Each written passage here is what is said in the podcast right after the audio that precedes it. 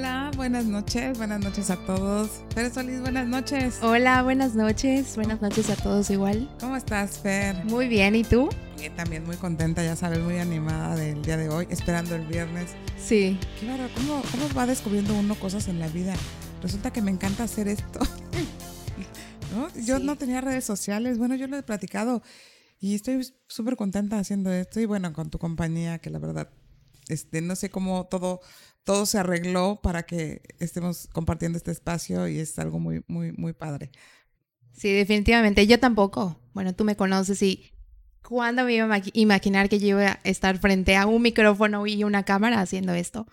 Pero es muy bonito y creo que contigo es un viaje aún más hermoso. Entonces, y con todos los que nos están escuchando también. Claro que sí, muchas gracias a todos por acompañarnos y, y bueno, empecemos. Oye, han sido unos temas controversiales, han sido un unos temas controversiales y yo creo que eso es lo importante, que nos mueva, que nos invite a, a conocernos, a saber más de nuestros orígenes. Y bueno, el tema de hoy es una cosa. bueno, nada más con el título. ¿Qué título? Sí, claro. ¿De verdad soy hijo de mis padres? Está un poco raro el título, ¿verdad? Sí. A mí me gustaría que comenzaras como explicándonos, ¿no? Sí, lo que pasa es que, bueno, si yo digo biológicamente soy hija de mis padres, pues sí, hay una prueba de ADN y todo, pero me comporto como hija de mis padres. O sea, me comporto como hija o me comporto como madre de mis padres o como pareja de mi padre, como hermana de mis padres, como amiga de mis padres. Es súper interesante lo que pasa porque mucho de, lo, de la forma en que yo me comporto en relación a mis padres y la percepción que yo tengo de ellos es como me va al frente en la vida. Claro, y me recuerda la frase que compartiste el día de hoy, que me encantó, que justo antes de comenzar el programa lo comentábamos, que es de la forma en la que miro a mis padres, miro la vida. A ver, ¿qué relación tiene todo esto? Pues imagínate, es que es, un- es una maravilla. Bueno, ya saben, yo digo que todo es precioso. bueno, mis preciosos, como dicen. Pues, si la vida no- nos viene de los padres y yo pienso que mis padres son perfectos y son lo mejor de la vida, de verdad no voy a tener otra mirada para la vida que esa. Porque puedo respirar la, la perfección. Y con el perfecto ya saben a qué me refiero, no a que estemos en Disney, no que no haya dolores o equivocaciones, sino a que aceptemos la vida así como es y que podamos encontrar siempre el lado bello de ella. ¿no? Me, me- me acordé ahorita de la, la vida de la vida es bella, la Ajá. película que, que este hombre maravilloso aún dentro de la guerra le hizo mirar a su hijo de otra forma la vida, ¿no? Y entonces al mirar este hijo al padre de esta manera, podía ver la guerra misma a través de los ojos del padre. Nosotros vemos la vida a través de los, ojos de nuestros padres, nuestro padre y nuestra madre. Entonces, si yo pienso que mi papá es este mm, un irresponsable, si yo pienso que mi mamá este, no quiero ser como ella porque no, qué horror, o sea, no me gustaría escoger un hombre como ella o ser como ella. ¿Cómo crees que me va a gustar la vida? Claro. Y además, ¿cómo crees que la voy a recibir? ¿Y qué es lo que voy a buscar? Entonces, la percepción de mis padres es importantísima para mí. Porque así como yo los perciba, así va a ser. Yo siempre les digo, cada tache que yo le pongo a un padre, adivinen quién se tacha. ¿No? Yo, cuando los, los papás estamos en, están en este conflicto entre papás por una separación o por algo, entonces, en este conflicto, muchas veces dicen, es que tu mamá es, y yo les digo, a ver, ¿escogiste esta mujer? ¿Escogiste a este hombre? Sí. ¿Tuvieron hijos juntos? Sí. Pues cada tache que le pones a la madre de tu hijo o al padre de tu hijo, tachas a tu hijo. Y eso es un peso muy fuerte para los hijos. Porque decirle al- a los hijos, por ejemplo, imagínate un hijo varón, ¿no?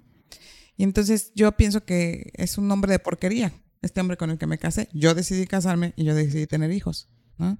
Que la fiesta no debe haber estado tan mala. ¿no? A veces me llegan con cuatro hijos y me dicen, es que esta mujer insoportable, pues así como mala, mala, no estaba la fiesta, porque si una fiesta está muy mala, ¿te vas o te quedas? No, pues te vas. No me quedo cuatro veces, ¿no? Claro. Cuatro hijos, ¿no? O sea, está, está complejo. Lo que pasa es que en el enojo se nos olvida. Y entonces tenemos todos los pretextos para decir estuvo terrible, estuvo horrible. Pero cada que yo hablo del padre o de la madre de mi hijo, tacho al hijo. Pero eso ya lo veremos mm, profundamente. Aquí lo importante es esto que percibe el hijo. Esto que percibe el hijo. Porque si a mí no me gusta alguno de mis padres o mis dos padres, no me va a gustar la vida. No me va a gustar la vida. Angie, y como hijo, ¿cómo, ¿cómo puedes hacer como para realmente, cómo te diría, como tener tu propia opinión? Porque creo que en el camino vas escuchando los comentarios de tu madre, los comentarios de tu padre, y siento que muchas veces como que toda la percepción que tú tienes, pues como nos dijiste al inicio, ¿no? Es prácticamente la de ellos y no tanto la tuya. ¿Cómo Sí. puedes comenzar a... como- Voy, voy a poner un ejemplo muy, muy claro, ¿no? Eh, llega alguien conmigo, por ejemplo, y me dice mm, que, que su, su situación, y yo pregunto por papá, y me dice, nos abandonó cuando yo tenía tres años. Ah, sí, ¿qué pasó? Pero nos quería, era un desobligado, talalala. Y está muy enojada con eso. Ella teniendo tres años, ¿no? Y entonces le dije, ok, ¿y tú qué piensas? Pues lo que te digo, no, no, tú. Porque tú me estás hablando de lo que tu mamá piensa. Porque a los tres años, la mirada que tiene mi hijo sobre la situación, yo se la di. ¿Y cuántas veces nosotros nos lo damos? Y los hijos tenemos una lealtad con los padres. Imagínate esta, esta situación cuando lo, lo digo y se me hace. Y yo que me presten a los abogados. Ay, tú eres abogada, Ah. pero no de esas. Pero no. No, definitivamente no. Porque imagínate cuando suben a un niño al estrado y entonces la mamá está convencida que tiene que decir lo mal que, que está el papá para que le den la custodia. Y viceversa. Y no se da cuenta que lo que le están pidiendo al niño es que suba ese estrado a decidir a cuál de los papás traiciona. ¿A cuál de sus papás traiciona? ¿Cómo nos atrevemos a pedirle eso a un hijo? Es, es, es algo muy fuerte porque los hijos vienen de nosotros. Y si nacen con ese peso de me equivoqué. Me casé con él por porque estaba embarazada. Imagínate para un hijo sostener un matrimonio. De eso es de lo que voy a hablar ahorita. Ok. Bien. E- es- Este tema de los papás en relación con los hijos es súper interesante, pero ahorita voy a hacer como un- una... mm, Está el papá y la mamá juntos, ¿ok? Papá, lado derecho, mamá, lado izquierdo. Al frente vienen los hijitos, atrás ya sabemos, abuelos, bisabuelos. Ok. Quiero que se imaginen esta, esta escena maravillosa. Ese es el orden correcto. ¿no? Claro, en el camino ya vimos que nos podemos encontrar sorpresitas. ¿no? Hermanitos que no estaban, otros hijitos, así. Cuando yo, cuando me llegan niños pequeños, eh, yo les dibujo un árbol genealógico y entonces estos vínculos los pongo con verde, Mira, y este, eh, se unieron estos dos y el verde es el amor que hace que fluya la vida hacia acá y todo.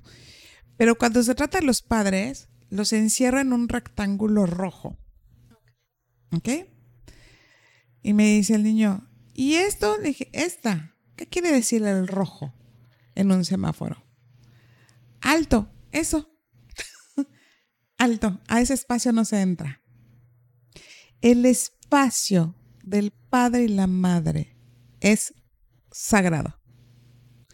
Un hijo que entre ese espacio está en riesgo incluso de muerte, Wow. incluso de muerte. Un hijo que se queda en medio de los padres sosteniendo un matrimonio. Y puede ser de muchas maneras. Es un hijo que se enferma, es un hijo que tiene adicciones, que hace que el matrimonio no se, no se separe. Y que está ahí en medio es un hijo que no está viviendo su vida. A eso me refiero con riesgo. Y entonces no va a tener ganas de vivir. Y le va a pesar muchísimo. Imagínate, imagínate tú con los brazos abiertos, Claro. sosteniendo al padre y a la madre. En lo que entre ellos dos se medio matan. Y el hijo sosteniendo. Puede haber muchos hijos y, y nada más uno sosteniendo. Puede, hacer un, puede haber un intercambio de roles. El caso que hoy traemos al ratito es una, una belleza, ¿no? Que va a quedar muy claro es- este, este ejemplo. Entonces, el espacio de los padres es sagrado. Los hijos no entramos ahí. Entonces, cuando llegan a terapia y me hablan sobre su padre, bien o mal, yo siempre les pregunto, ¿desde dónde lo estás viendo? ¿Desde la lealtad con la madre? ¿Desde la lealtad con el padre? Pero los hijos no podemos emitir una, una opinión de la pareja. Y ve esta frase tan linda. Cuando es que tu papá, y yo les digo, mamá, no sé cómo sea tu pareja. Yo solo sé cómo es mi padre. Y lo mismo para el padre. Papá, no sé cómo sea tu pareja. Yo solo sé cómo es mi madre. Y esta frase puede cambiarlo todo. Sí. Porque cuando los hijos entran en estos espacios, se pierde su vida. Eso es cuando están ahí adentro. ¿Qué pasa cuando se van para atrás? ¿Cuántos casos no conoces de hijos que se sienten papás de sus papás? Sí. Un montón. Muchísimos hijos se sienten papás de sus papás. Y, y ese también es otro asunto. Es un asunto también serio porque tampoco estás viviendo tu vida. Pero lo más importante, no estás respetando a tu padre ni a tu madre. Una cosa es un apoyo, una ayuda o que un padre esté enfermo, pero cuántas veces también me ha tocado ver mucho, ¿no? Que tratan súper mal a sus padres. Te dije que te vas a comer todo. Un hijo que no respeta al- a los padres, la vida no lo respeta a él. No lo respeta. A los padres hay que agradecer. Y entonces ahí me topo mucho con la situación de, ¿y si no hizo nada por mí? Ah, no, no hizo nada. No. Mm. Si pensamos en una sola cosa que hizo, Mm. nada. En una. Ah, pues me dio la vida. Pues nada más.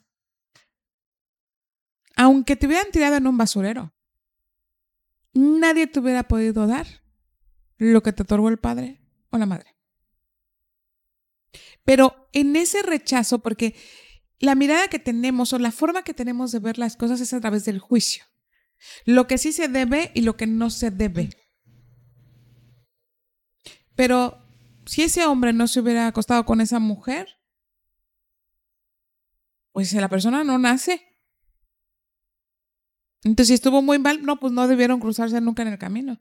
¿Cuántos papás no dicen eso? Fue mi peor error encontrar a este hombre. ¿Qué le estás diciendo a tu hijo? Claro. ¿Qué le estás diciendo a tu hijo? Y entonces, cuando un hijo se brinca para atrás y se siente el papá de sus papás, es porque siente que sus padres no valen. Porque se siente mejor que sus padres y eso también la vida lo cobra alto.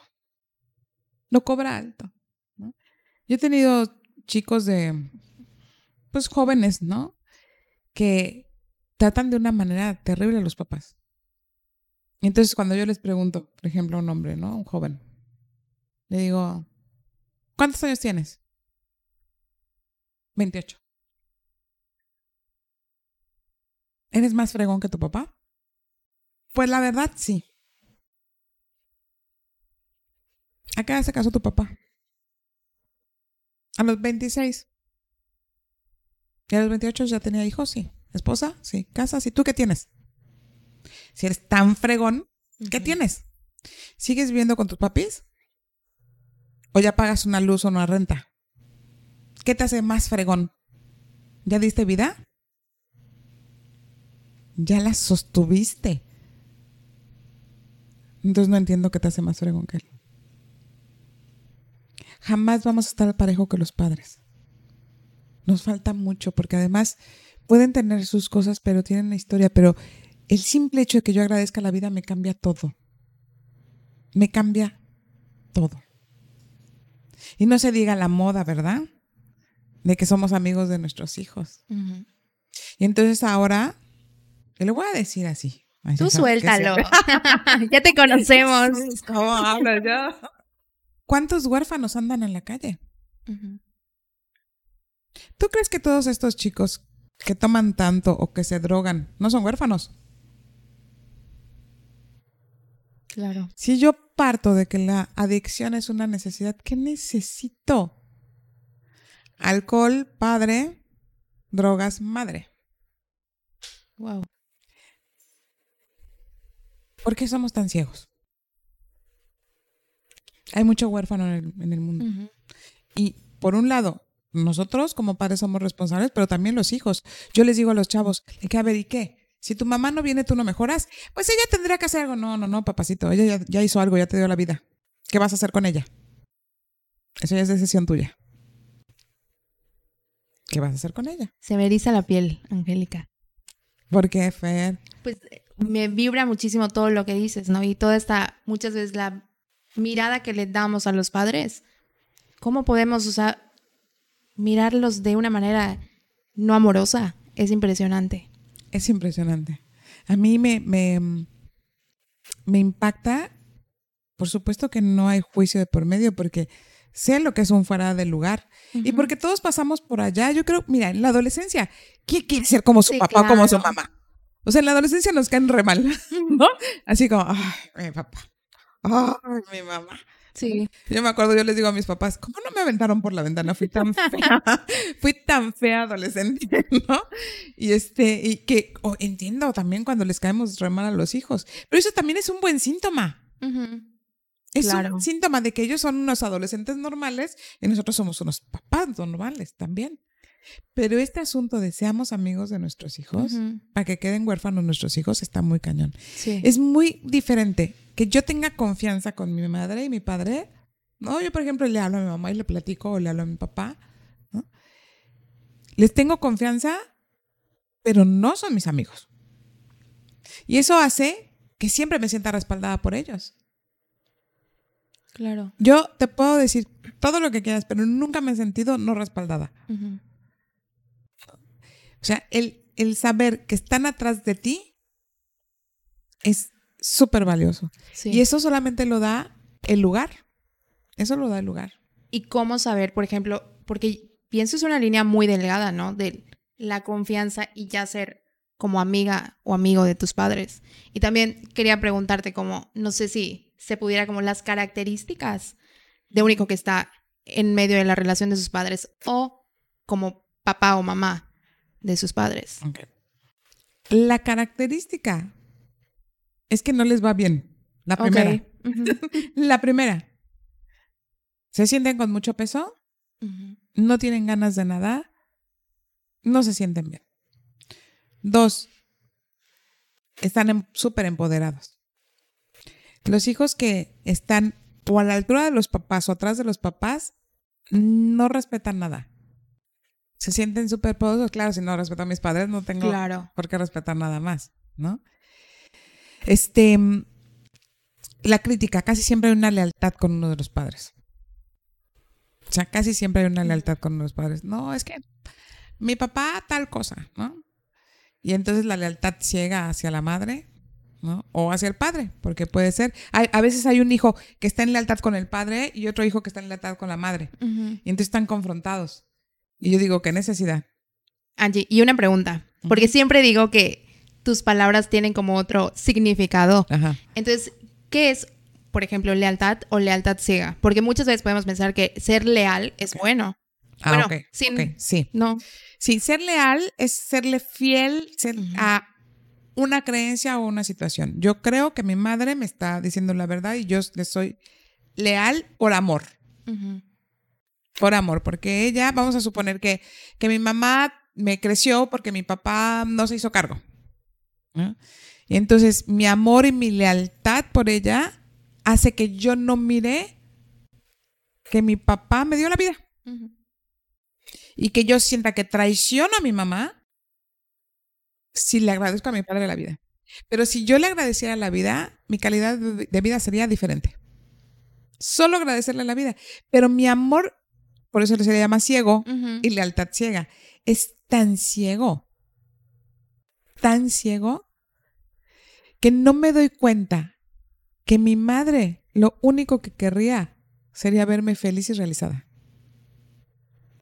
Que la forma de honrar a mi madre es viéndome plena. Porque la mamá en un principio agradece el que tengas esa lealtad, pero conforme pasa el tiempo y te va viendo sola, enferma, infeliz o sin pareja, conforme se van, van pasando los años, la mamá dice, se va a quedar sola mi hija. ¿Cómo va a vivir así mi hija? Entonces, ¿qué estamos honrando? ¿Cómo hacemos que valga la pena todo lo que pasó? No, no hay manera. Y por eso a eso se le llama una lealtad ciega. Ok. A ese amor ciego que no nos permite ver y estamos en esa, en esa lealtad y no nos permite ver el fondo. El fondo es solo un reconocimiento. No podemos, yo siempre les digo, no se trata de inventar cosas que no son. ¿no? Gracias, papá, porque estuviste en todo momento conmigo y nada más no lo conociste, ¿no? No se trata de eso. Me diste la vida. Vámonos al principio básico. Me diste la vida. Eso es suficiente. Me diste hermanos. Bueno, más que suficiente. Entonces, y si le aumentamos a eso, que gracias a esas experiencias soy lo que soy, pues más que agradecidos tenemos Claro. que estar. Siempre todo tiene un para qué. Todo tiene un para qué. Pero digamos que la primera resolución de vida tendría que empezar ahí. Porque si yo empiezo ahí, entonces de verdad el ángulo cambia por completo. Cambia por completo. Entonces, si yo me, si yo pienso, por ejemplo, ¿no? Que, que mi mamá, qué barbaridad. O sea, mi papá está así porque mi mamá, este, es una floja, y porque mi mamá es, y porque mi mamá aquello, eso es un signo de que estás de pareja del papá. Y luego dices, yo no sé por qué no se queda ningún hombre conmigo. Y yo, pues, porque no estás disponible. ¿Cómo que no estoy disponible? Yo quiero una pareja, sí, pero ¿qué crees? Estás ocupada. No, sí. Cuando el lugar de pareja está ocupado, se siente. Pero si no hay nadie, eso crees tú. ¿Y qué tal tu papá? ¿Y cómo haces eso? O sea, ¿cómo, cómo mueves de lugar a la persona? Primero, recuerden, la toma de conciencia es, Ajá. es cuando nosotros encontramos la causa, empieza el movimiento. Porque entonces ya no soy ciego ante esto. Yo les digo que perdemos la inocencia. Somos inocentes cuando llegamos y decimos, tara, cuando escuchamos, y aquí se siente, ¿eh? uno sabe perfecto dónde está parado. Uno lo sabe. O sea, yo he tenido personas que se voltean con la mamá y le dicen, estamos hablando mi papá y yo, ¿te puedes salir? A la mamá. Wow. No, a la mamá. Entonces, ponerse en el lugar de hijo, hay que hacer un, un esfuerzo porque, porque la, la arrogancia, es un, somos hijos arrogantes, los que nos sentimos mejor que los papás. Arrogantes. Ves cómo les hablan, ves cómo los tratan, ves y cómo los papás lo aguantan. Yo que me los presten una semana. Es más, dos días. que me los presten. ¿Dirías que, por ejemplo, al inicio sería como un trabajo un poco forzado? O sea, de que, por ejemplo, yo como hija que sé que, por ejemplo, estoy de pareja de mi papá, pues me voy a esforzar a comportarme como hija que soy. Te va a quedar muy claro con esto. Yo les digo, es como cuando vas a una fiesta a fuerza y no quieres ir y llegas y estás así. Hola. Sí, ¿no? claro. Sonriendo. Y de repente te descubres que estás riendo a carcajadas. Así es esto. Al principio es una sonrisa forzada. Hay gente que me dice, nada más porque me lo estás diciendo tú, pero yo les digo, no me crean. Solo abran la posibilidad de que puede ser, puede no ser. Pero si abren la posibilidad de que puede ser, en este momento todo puede empezar a cambiar. Nos obligamos, cuesta mucho trabajo rendirse a los padres Sí. muchísimo trabajo. Yo creo que es de las cosas más difíciles que uno se encuentra en la vida. Porque nosotros le vemos el pero a todo. porque me pegó, porque me gritó, porque me sacó de la carrera que yo quería, porque no me dejó. Y entonces creemos que tenemos todos los argumentos válidos para estar enojados con ellos. No hay un solo argumento válido, ni uno. Porque te dio la vida. Nada más. Si quieres resolver, si quieres seguir con el resentir y quieres seguirte intoxicando, bueno, pues es elección de cada quien. Yo siempre les digo, tenemos el libre albedrío. Los resultados no engañan, ¿eh? Los resultados no engañan. Yo siempre les digo, no necesitamos hacer un estudio. Voltemos a ver el resultado. Claro. Voltemos a ver el resultado. Fíjate, cuando alguien llega y me dice, es que no puedo tener hijos, conste, no estoy hablando de que sea así siempre.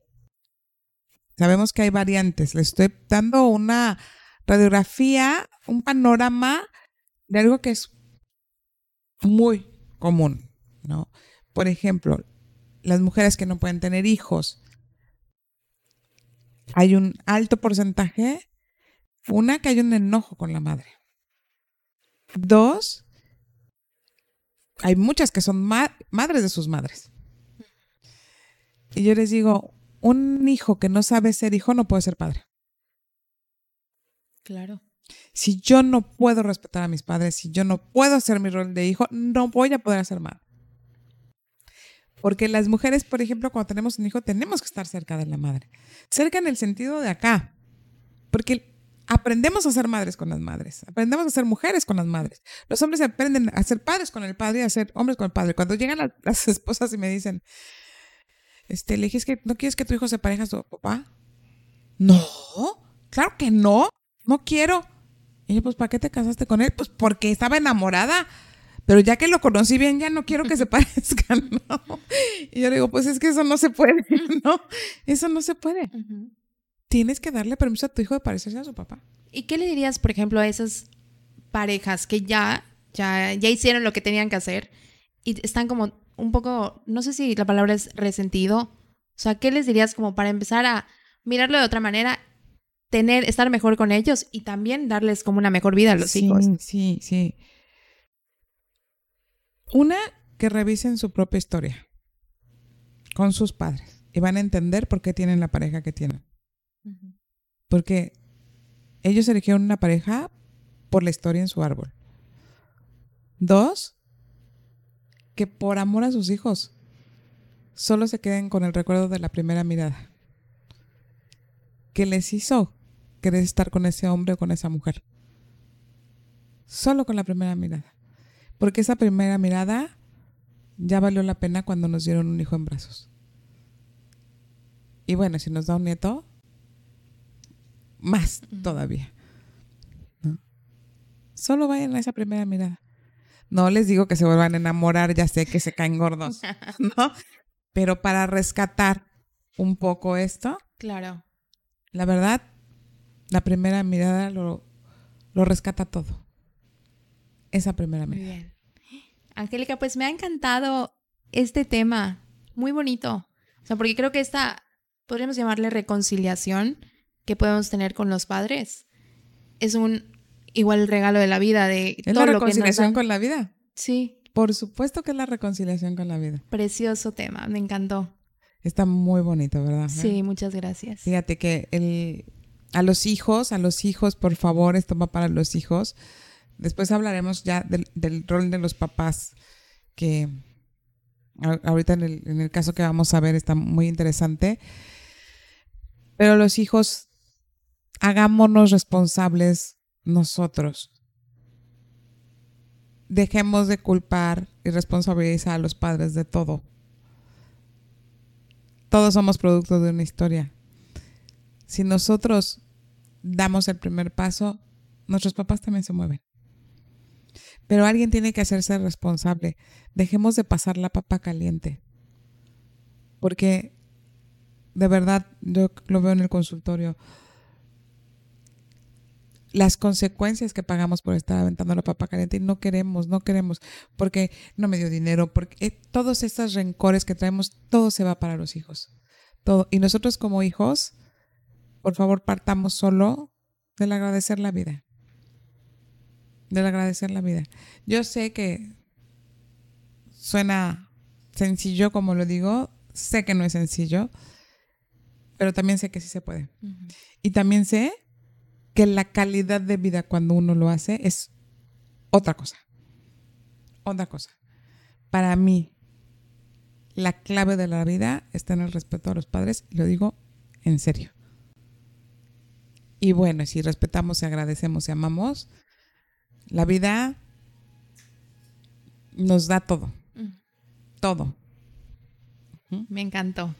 Muchas gracias. Y para todos los que nos están escuchando en Spotify, me gustaría reiterarles que nos envíen sus casos. Seguimos como leyendo todos los casos y Angie en este caso va a elegir uno que va acorde al tema, pero están invitadísimos a seguir enviándolos.